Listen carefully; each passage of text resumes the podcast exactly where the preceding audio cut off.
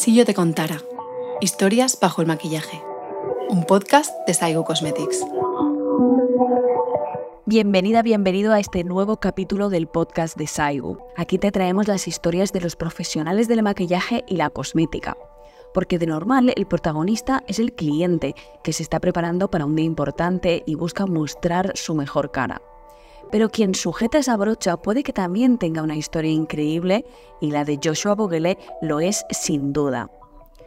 Cuando uno escucha a Joshua hablar de su trabajo de maquillador, nota que tiene hambre. Hambre de aprender, hambre de crecer, hambre de mejorar. Es el hambre que tienen los que no tienen un plan B.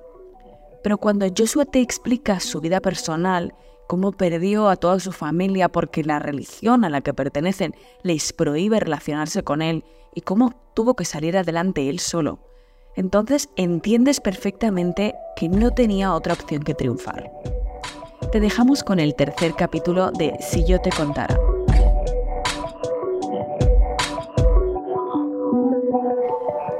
Joshua, bueno, a ver si puedo consigo pronunciar bien tu nombre porque lo quiero pronunciar de verdad. Joshua Fogel. Joshua Fogel. Fogel o Joshua Boguele, para los Boguele, que es amigos. como se, como se escribe. Correcto. Y más o menos ya te has acostumbrado, ¿no? A que- Eso es. Vale. Em, bueno, bienvenidísimo a Saigo. Muchísimas gracias por venir. Gracias a aquí. vosotros, gracias a vosotros por invitarme. Es un placer, de verdad. Feliz de volver. Em, Joshua, mm, vamos a, pues ya sabes cómo va la dinámica, vamos a hacer, pues mientras tú haces tu arte, eh, vamos a contar un poquito tu historia, lo que te apetezca compartir, mm, hasta donde quieras, porque nos pasa que a veces vuestro mundo, ¿no? Estáis ya un poco en la cresta de la ola y te va genial y haces alfombras y tal, y de repente, oye, pues hay gente que se atreve a decir que qué fácil, ¿no? Lo has, lo has podido tener. Y luego empiezas un poco a bucear y bueno, Y hay, historias, hay historias profundas. Hay historias. Hay historias, ¿verdad? Hay historias que así contar. Que, mm, así que, jo, ya me has hecho, me has hecho pelazo que, que yo te decía que sea discretito. Y, Conmigo bueno, no puede ser no, discreto. Y J-Lo, que me, me parece maravilloso, muchas gracias. A ti. Y empezamos con el, con el maquillaje. Y cuéntame, a lo mejor un poco podemos empezar por este nombre tan, tan especial que tienes, de que- que- cuáles son tus orígenes.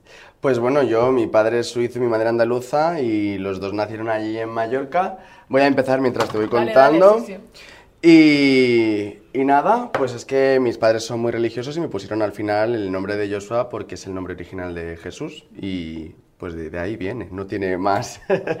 no tiene más. ¿Siempre has querido ser maquillador? ¿Esto de, de peque ya te lo veías? como como... Pues mira, si te soy súper sincero, eh, mis padres son, mi familia realmente es muy religiosa y yo empecé a tener pasión por el maquillaje porque yo todos los días, cuando mi hermana se arreglaba para irnos a, las reuniones o a, la misa, eh, siempre me quedaba en la taza del váter viéndola cómo ella se maquillaba. Me, encantaba, de hecho, siempre recordaré la imagen de mi hermana pintándose los labios, maquillándose los labios. Y, cómo ella se sentía bien, cómo ella se sentía segura, o cuando íbamos a las asambleas de la religión, pues cómo se, pues vamos a Mac y, o a, ay no, no puedo decir Que Mac. sí, que sí, que sí, que sí, que sí, que no te preocupes, Ay, vale. no preocupes. íbamos a Mac a los cursos de automaquillaje y mi hermana, en vez de hacer el curso para ella y automaquillarse, yo la maquillaba a ella y la venía la chica, pues mira, haz esto así, haz esto así. Entonces yo, sin saberlo, porque realmente para mí era algo divertido, no me quería dedicar a ello, pero siempre, siempre, siempre eh, intentaba yo recomendarle, asesorarla y siempre que iba a las reuniones, pues venga, pues te hago yo esto, pues venga, y el pelo vamos a hacerlo así. Y la verdad es que muy, muy guay, pues de ahí me viene. Sí que es verdad que luego ya eh, me dio por el ballet, no me dediqué a maquillar, pero sí que me fui a... ¿Empezaste de, pequeño? ¿Cómo, cómo Pues fue? es que me empezó con 17 años. Yo con 17 años yo quería bailar. No sé por qué. Yo dije, yo voy a ser bailarín. Y empecé a bailar, a bailar, a bailar, pero claro, cuando tenían las niñas que maquillarse, era como, ay, a ver, ¿qué estáis haciendo? ¿Qué estáis haciendo? Y un día eh, estaba ahí una maquilladora de Lancôme y me dijo, ¿te gusta el maquillaje? Y le dije, sí. Y me dijo, ¿te gustaría hacer una promoción para Lancôme? Y dije, pues oye, más dinerito para pagarme más clases de ballet. Y dije, sí. Entonces empecé en el corte inglés a trabajar como maquillador de Lancôme. Luego me vio la, de, la jefa de Armani y me ofreció un puesto como maquillador de Armani. Y, y pues ahí empecé, la verdad.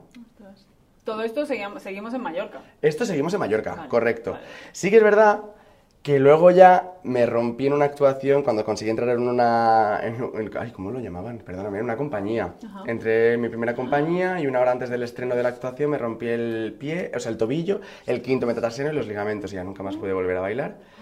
Entonces seguí maquillando y pues al final se convirtió en... Era, pasó de ser un hobby a, a, pues, a una Oye, profesión. pero esto, este, el sueño truncado de- de- del ballet, así me lo has pasado muy rápido. eh, como- o sea, Es muy frustrante al final y lo pasé bastante mal, pero al final un hobby es algo que te divierte y es verdad pues que aunque ha costado mucho, pero es algo que me apasiona. Y a día de hoy he descubierto que realmente me gusta muchísimo más eh, maquillar que lo que me gustaba bailar. ya. Sobre todo porque cuando maquillas a alguien y ves a esa persona cuando se ve al espejo, las novias, que hago mucha novia, y poder aportar ese granito de arena de felicidad a su gran día, a mí me hace muy feliz, la verdad. Yo sé, cuéntame, porque, claro, haces la transición de vivir en Mallorca, bailar con toda tu familia en la comunidad, que entiendo que no tenemos por qué profundizar ahí, pero entiendo que es una comunidad bastante, ¿no? Más mm, estricta, digamos, por llamarlo de alguna manera, o más bueno, cerrada, no, no es, no, no es simplemente Estricta que... y cerrada, las dos cosas. Vale, no, o sea, no quiero... eso, No, no pasa nada, no quiero entrar podemos- mucho, pero... Una si no- pincelada. si no lo quieres mencionar, no, no quiero entrar mucho, pero bueno, entiendo que no es, no es simplemente, pues no eran, tus padres no eran católicos sin más de tal. No son católicos en otra religión, Vale. pero es más estricto Pero incluso que las católicas. Sí, cristiana. Y sí que es verdad que, mm, que fue muy difícil. De hecho, ellos no veían bien que bailara. Era como tampoco. O sea, lo típico, ¿no? También unos padres que ven que su hijo quiere dedicarse al arte, pues no lo ven factible. Preferían que estudiara una carrera, que estudiara. Es lo normal, ¿no? Pero yo he sido siempre muy cabezón. O sea, soy Aries, quiero decir. Eh, ese es mi sueño, voy a por él. O sea, no quiero otra cosa. Y, y bueno, cuando me. Al final sí que es verdad que entré en el maquillaje para poder subvencionarme el tema del ballet, pero luego fue mi, mi, mi fuente, es decir, mi, mi. Pues con lo que ganarme la vida. Entonces sí que fue fácil porque para mí en ese sentido empezar yo vi posible el vivir del maquillaje. ¿Qué pasa? Que en esa etapa para mí fue la etapa más dura de mi vida porque por cosas de la vida. Joder, no quiero ponerme a llorar. No, no te preocupes. no Perdóname. ¿eh? por cosas de la vida tuve que irme de ahí. Y por ley religiosa mi familia tuvo que dejar de tener trato conmigo con 21 años. Entonces para mí fue muy difícil el hecho de verme solo porque no te dejaban tener trato con nadie que no sea de esa religión, pero de repente toda esa religión te deja de lado a ti. Entonces afrontar un mundo en el que no conoces a nadie, donde te dejan solo, fue, fue muy duro. Tan duro que intenté tonterías muchas veces, eh, fui a varios psicólogos, ninguno me fue bien. Y luego conocí a un chico que él vino a hacer temporada a Mallorca y él era de Madrid y lo vi como una vía de escape. Porque en Mallorca mi familia es con- bastante conocida y al final yo sentía que no podía ir por la calle ningún día sintiéndome yo. Tenía que estar todo el rato disimulando, actuando y yo necesitaba poder afrontar una vida y ser yo. Por lo menos para descubrirme quién era. Yo es que no sabía quién era, yo no sabía lo que me estaba pasando. Yo nací en una adolescencia donde me han hecho siempre bullying por eh, marica, que si bullying por gordo, que si bullying por todo. Yo he estado solo siempre. Y el hecho de... fue muy duro. Entonces me tuve que ir de, de Mallorca para encontrarme a mí mismo, para sentir que nadie me juzgaba, un sitio donde nadie me conociera. Poder encontrarme yo a mí mismo y luego poder ver qué hago con, conmigo y con, con mi vida. Pero entonces, eh, un poco la, la, la separación o la ruptura un poco con tu familia, ¿tú todavía vivías en Mallorca cuando no...? Yo vivía en Mallorca y yo desde los 17, 18 años yo ya sabía que ese día llegaría. Porque yo desde los 13 años que empecé a ver que algo fallaba en mí, porque según la religión yo tenía un problema, entonces Bueno, fallar, pongámoslo entre comillas, fallar para- en para ese contexto religioso. sí. Entonces, yo llevaba muchos años de no saber qué me pasaba, no entender qué me pasaba, una lucha interna muy heavy, además de todo lo que me estaba pasando en el instituto, me hacían bullying en la religión porque también no era como ellos, porque se notaba que yo era más amanerado. Entonces siempre he sido como el incomprendido de la sociedad, no encajaba en ningún sitio. Y con 21 años yo no podía más. O sea, era o, o me voy o me mato. O sea, te lo juro, no podía más. Decidí empezar a hacer todo lo que estaba mal para que me expulsaran. Porque no tenía el valor de irme. Pero si yo provocaba que me echaran, era como más fácil para mí. Entonces empecé a fumar, empecé a salir de discotecas, empecé a acostarme con chicos, hasta que hice que se supiera y me expulsaron. Y el día de mi expulsión es el último día que pude despedirme de mi familia. Y hasta el día de hoy.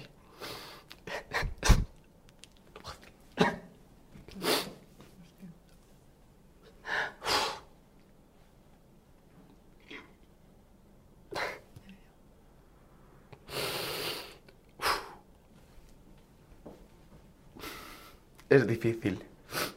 Me vine con 400 euros a Madrid y no ha sido fácil. Bueno, el día de hoy, ¿qué significa? ¿Cuánto tiempo ha pasado? 8, 8, 21, tengo 28, 7 años. 7 años, por ejemplo, que, que no veo a mi hermana. No me acuerdo de su voz. Y mi hermana es la que me ha traído aquí. La que se maquillaba mientras tú estabas sentado en el váter. Sí. Ay, joder.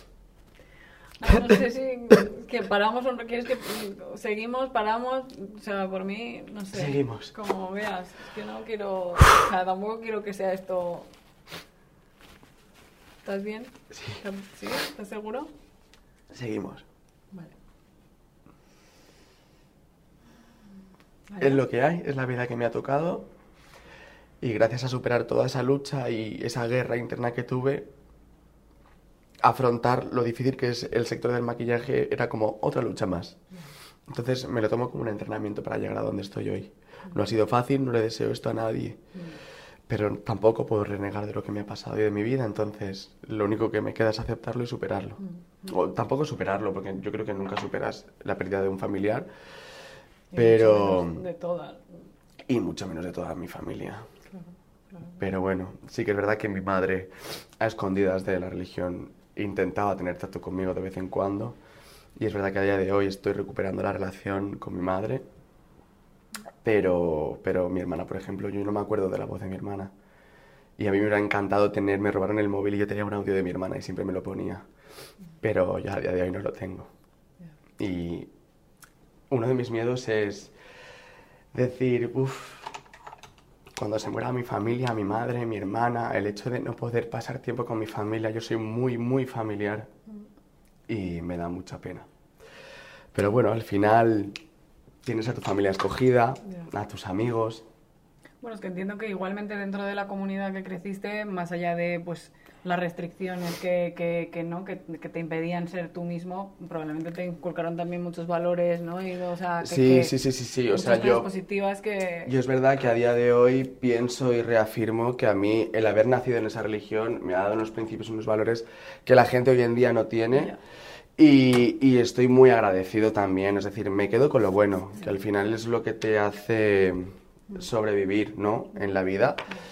Y, y es eso, quedarse con lo bueno. O sea, todo pasa por algo y si he tenido que pasar por ahí es por algo y me quedo con lo bueno. Y ya está. Y para adelante.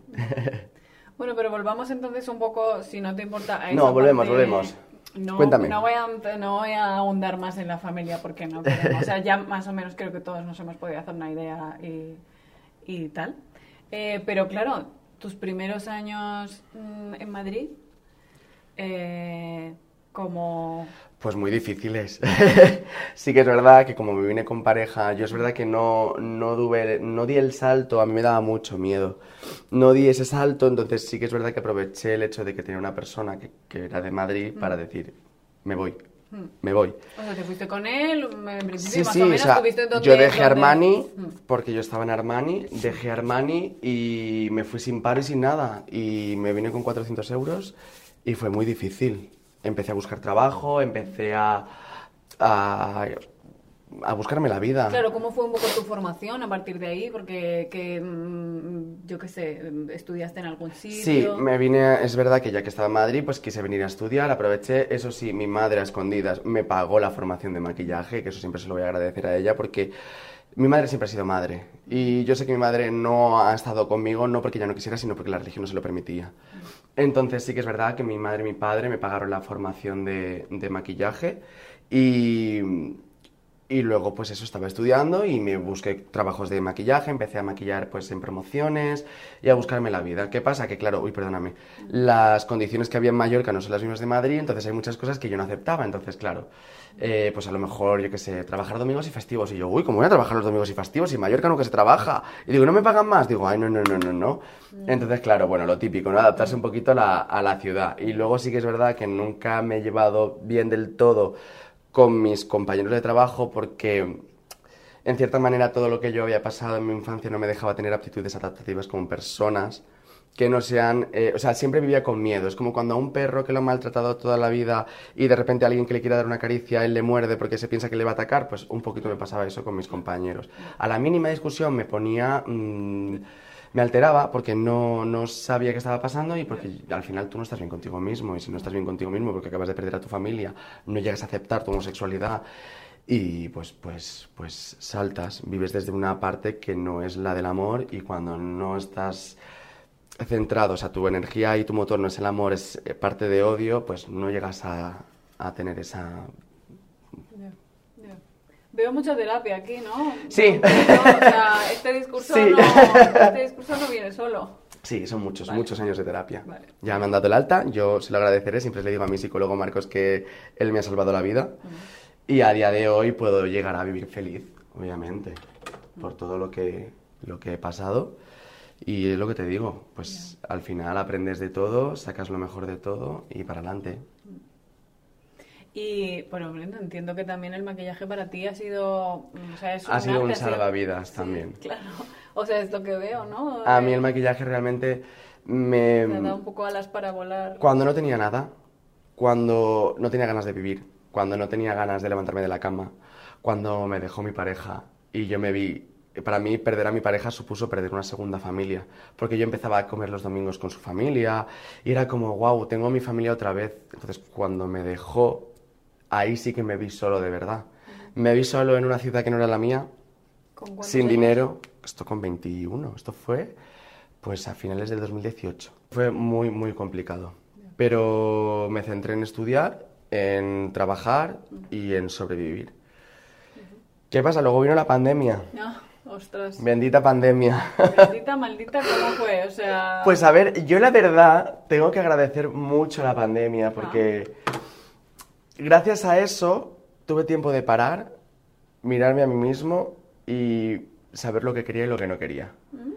Porque ¿en qué momento te pilló a nivel profesional? ¿Cómo estabas? eh, Pues, pues acabando de estudiar maquillaje y trabajando en una calle Fuencarral maquillando señoras vendiendo una base de maquillaje. o sea, Vale, nada de lo... O sea, sí, muy guay, es verdad, muy agradecido a todo porque aprendí muchísimo, pero no, no, no, no había iniciado mi carrera como maquillador, o sea, no había habido un cambio desde que antes de estudiar a después de estudiar. Es decir, yo estaba haciendo exactamente lo mismo, que es difícil porque dices tú, bueno, ¿y qué hago yo aquí? En plan, me he gastado un dineral en estudiar y estoy haciendo lo mismo que hacía antes.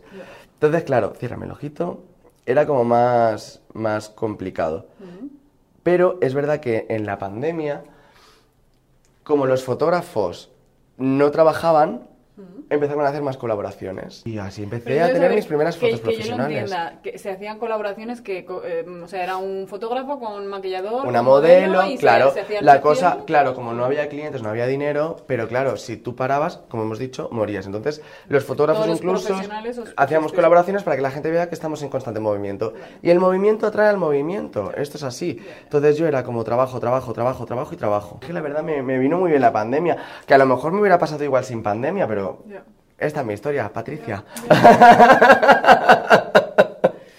Bueno, y entonces, ¿cómo, cuéntame, cuéntame cómo ha sido la evolución, quiero decir, de eh, cómo fueron llegando esas primeras celebrities con las que tú soñabas, o ha sido gradual, Pues si te digo la verdad, ahora mismo ni me acuerdo quién fue la primera celebrity que maquillé. Ahora mismo ni me acuerdo, pero sí que es verdad que yo tuve la oportunidad, me escribieron por Instagram para una revista donde había una para una revista que hacía entrevistas a, a famosos. Se les cayó el maquillador y como yo estuve tanto tiempo haciendo colaboraciones, el movimiento atrae al movimiento y me dijo, oye, se nos ha caído una maquilladora, ¿puedes maquillar a...? Y no me acuerdo quién era, la verdad. Pero bueno, entre ellas era Merche, Hugo Cobo, eh, María Castro, eh, varios artistas. Entonces empecé, les encantó como la maquillé y la peiné. De hecho, la, la manager les dijo, oye, este chico me encanta. Y la revista dijo, pues, ¿te apetece venirte? Y dije, sí a todo. Entonces, no me pagaban, pero tenía la oportunidad de empezar a hacer celebrities, aunque sea gratis, pero las estaba haciendo. Entonces, ¿qué pasa? Que yo era como, pa'lante, que te vean, crece. El dinero da igual, vendrá luego. Que ese es el problema de mucha gente hoy en día. Yo veo muchos maquilladores que es como, ah, no, si no me pagan no lo hago. Y yo, mira, corazón, esto es una inversión. Tienes que trabajar, tienes que luchar. Da igual el dinero. Si eres bueno y lo insistes, el dinero vendrá. Lúchalo. Si tienes la posibilidad, lúchalo. Ya, Hazlo pero- y para adelante. Pero antes me has contado que te- tú cuando viniste de Mallorca tenías un poco esa mentalidad de, de, ostras, yo tengo unas condiciones o no, yo no trabajo fines de semana, lo que sea, que entiendo que tuviste que... Te adaptas, te adaptas. tuviste que comer... Te adaptas. Y fue lo mismo, Joshua. Lúchalo, trabaja festivos, cómetelo y vendrá algo mejor. Y vino. Y bueno, que a día de hoy, que estoy como formador de una marca de maquillaje, si algún domingo tengo que trabajar, lo trabajo. ¿Sabes? Que no me importa. Quiero decir, al final te adaptas. Yo... Aprendes. Aprendes y te adaptas. Vivo aquí, pues es lo que hay. Eh, ¿Tendrías algún consejo que darle a una persona joven o a ti mismo em, que quiera abrirse camino en esta en tu profesión? O sea, le tiene que gustar mucho, entiendo, para que porque porque yo te escucho decir, sí, sí, tienes que trabajar sin cobrar, pero ya, pero eh, tú seguías, o sea, y leemos la historia que has contado. Tú no tenías para comer, no tenías una- un colchón familiar, no Pero era mi tenías... salvavidas. O sea, a nivel como espiritual y emocional, ¿no? Y de... Yo amaba lo que hacía.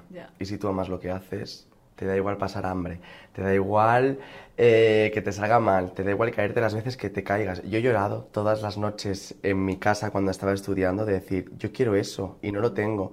Estoy pasando hambre y no, no lo consigo. ¿Qué, Pero ¿qué hago? pasar hambre. Pasar hambre es decirle a mi compañero de piso, cómprame un paquete de arroz porque no tengo para comer. O sea, O yo sea, solo no es- muy no mal. es- no es en y luego con el tiempo mi madre me ha dicho, ¿por qué no me has avisado? ¿Cómo te voy a avisar? Sí, o sea, yo sé que ella me lo hubiera dado, pero también en ese momento tu ego y tu orgullo hay veces que no te deja, ¿sabes? Entonces, bueno, Bueno, y que es totalmente comprensible en el sentido de... mm, no, O sea, hay veces que como joven que aún, aunque te lleves bien, dices, hostia, prefiero intentar sacarme yo las castañas del fuego en el contexto en el que estabas tú, pues hombre, se entiende, pues sí.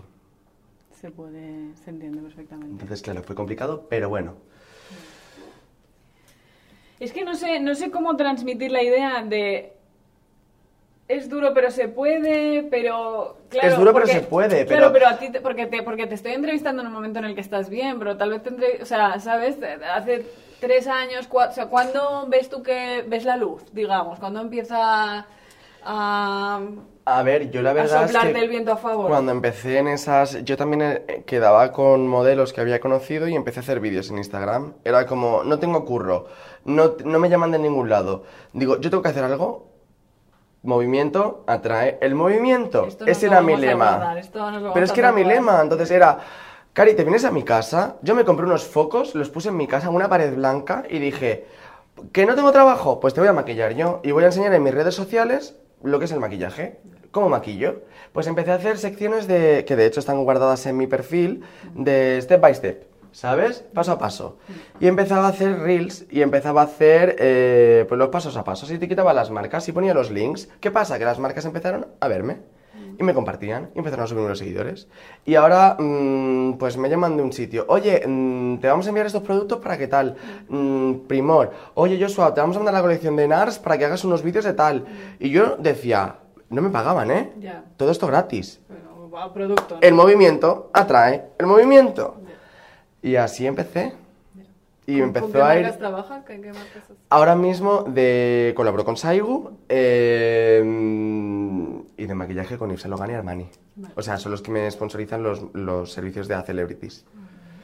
Pero cuéntame, eh, o sea, de verdad que en estas entrevistas intento no preguntar mucho, pero es que claro... Tu pregunta. No, porque no, porque la idea no es hablar de Saigo, pero es que claro, me pones a Saigo eh, con estas, al lado de estas marcas internacionales que nosotros hemos amado y admirado toda nuestra vida y digo, hostia, eh, me parece heavy que trabajes con nuestros productos al lado, o sea, no sé, dime un poco, a ver, solo nada. mm, A mí es que, a mí es que me encanta. A ver, es que mira la piel que te deja. Y he puesto la base de Saigu, el colorete de Saigu. O sea, creo que tiene productos que son muy buenos y la gente, pero es que no está enfocado al profesional, está enfocado al, al consumidor, ¿no? Y es como, bueno, el maquillaje es maquillaje. Y si la calidad es buena, ¿por qué no lo puede usar un profesional? O porque un producto profesional no lo puede usar un consumidor.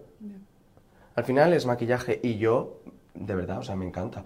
Los bronceadores los llevo todos, los coloretes los llevo todos. Eh, los iluminadores, hola, ¿qué tal? O sea, siempre recomiendo Saigu para los, o sea, el mejor iluminador Saigu, siempre, pero porque lo amo, porque me encanta, porque es- va mucho con mi filosofía, de, mi estilo de maquillaje. Entonces, al final, eh, mírame al suelo, no sé si esto te va a picar un poquito o no. Vale. O sea, lo Si aguantas, lloro, mm, mírame al suelo. vale. Bueno, no pasa nada si lloras.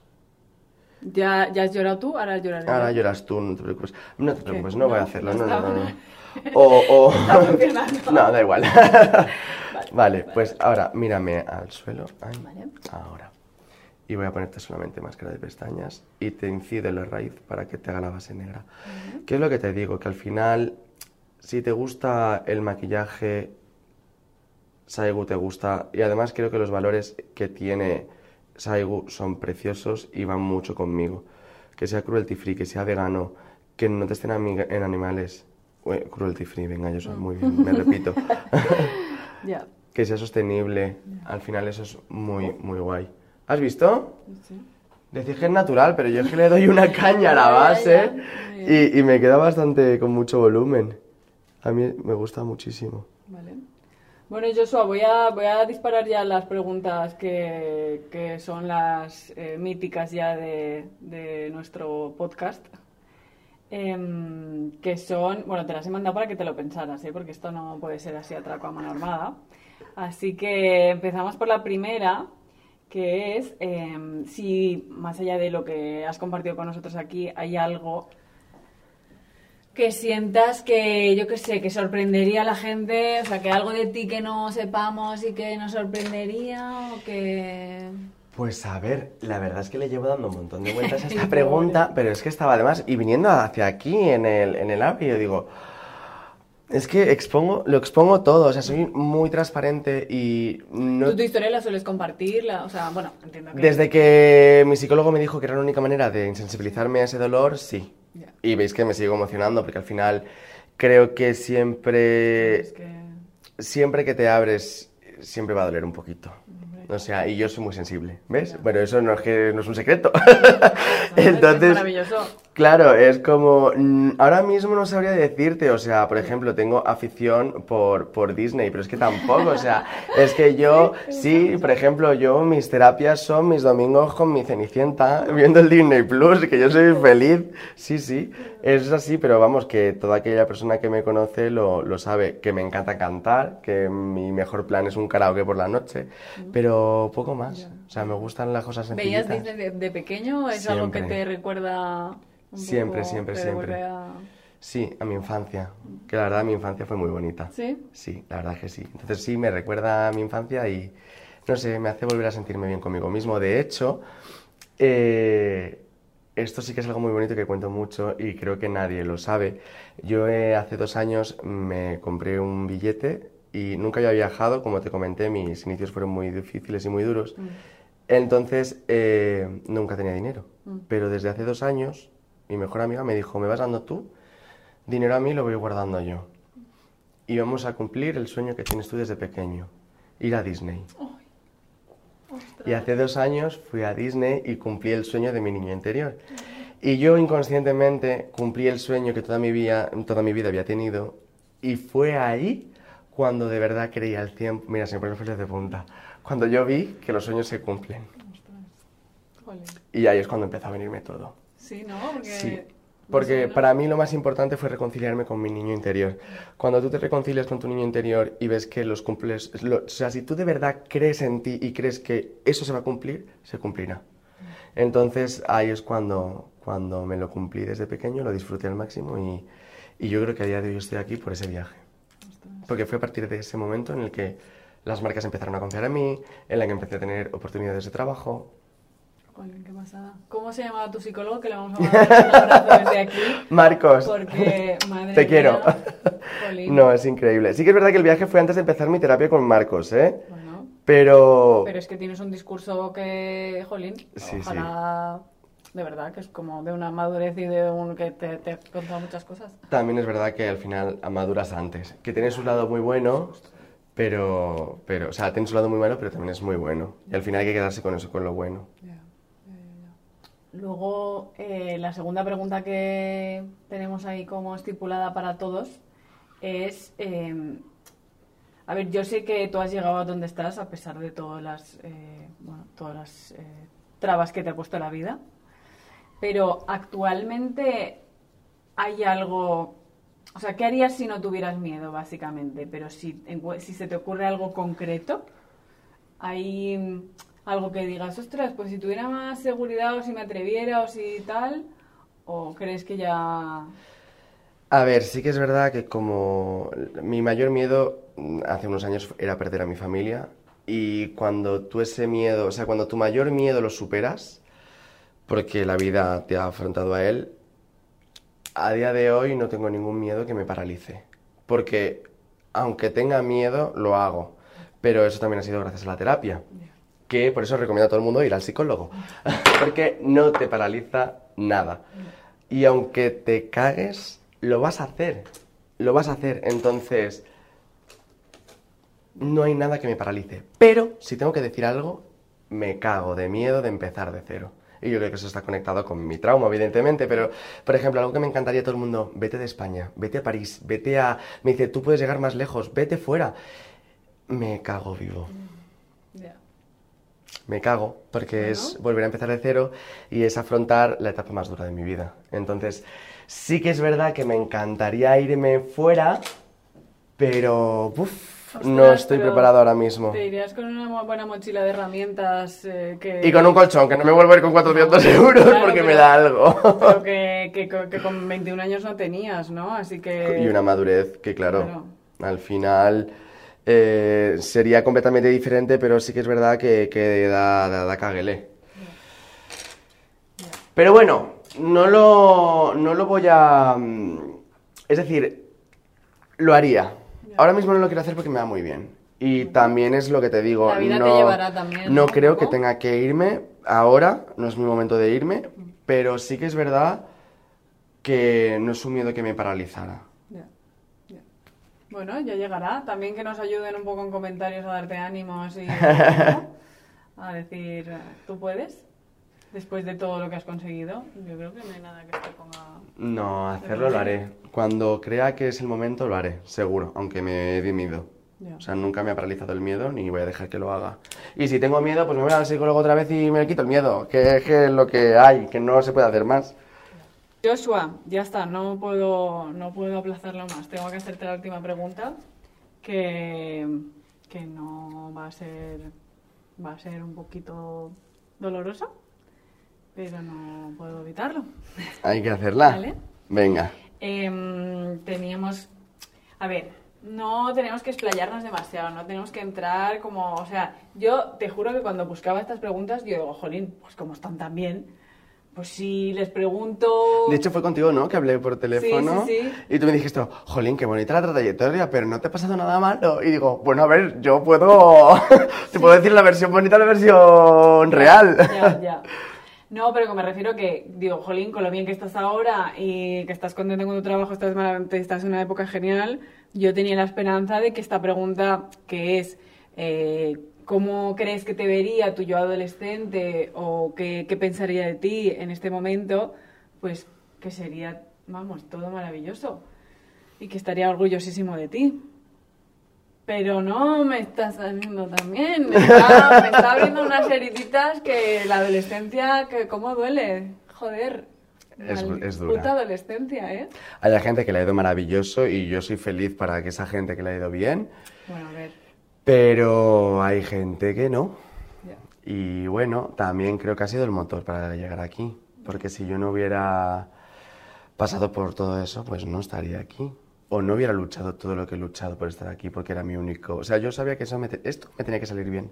Porque si no me sale bien, yo con todo lo que me pasó, no estudié una carrera, no hice nada, entonces era como... eh, Tenía ballet y maquillaje, ¿vale? No podía. Digo, es que o me sale bien el maquillaje o me sale bien. O sea, es que no hay tutilla. Me tiene que salir bien. Es lo que hay. Y la pregunta era... La pregunta es, ¿qué crees que te diría tú, eh, Joshua Vogel, adolescente, si te ve de repente, sale un día del instituto y se encuentra contigo y le cuentas cómo, cómo te ha ido todo? ¿Qué, qué crees que...? Pues estaría muy contento y no se lo creería. Porque aunque a día de hoy diga, jolín, mm, quiero más, quiero hacer esto, quiero hacer lo otro, ¿no? Pero si esa persona que en ese momento no sabía qué hacer con su vida me viera ahora, pues diría, jo, qué guay, merece la pena.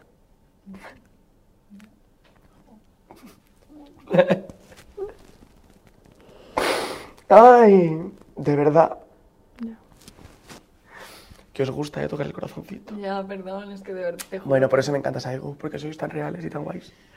Sí, muy de corazón, muy era- de... bueno, la idea era esa, como que no... Joder, que de verdad que nadie se atreva a decir a este chico seguro que, A mí me lo dice mucha gente, ¿eh? que lo ha tenido fácil, que se Jolín, pagado. es que tú has tenido mucha suerte.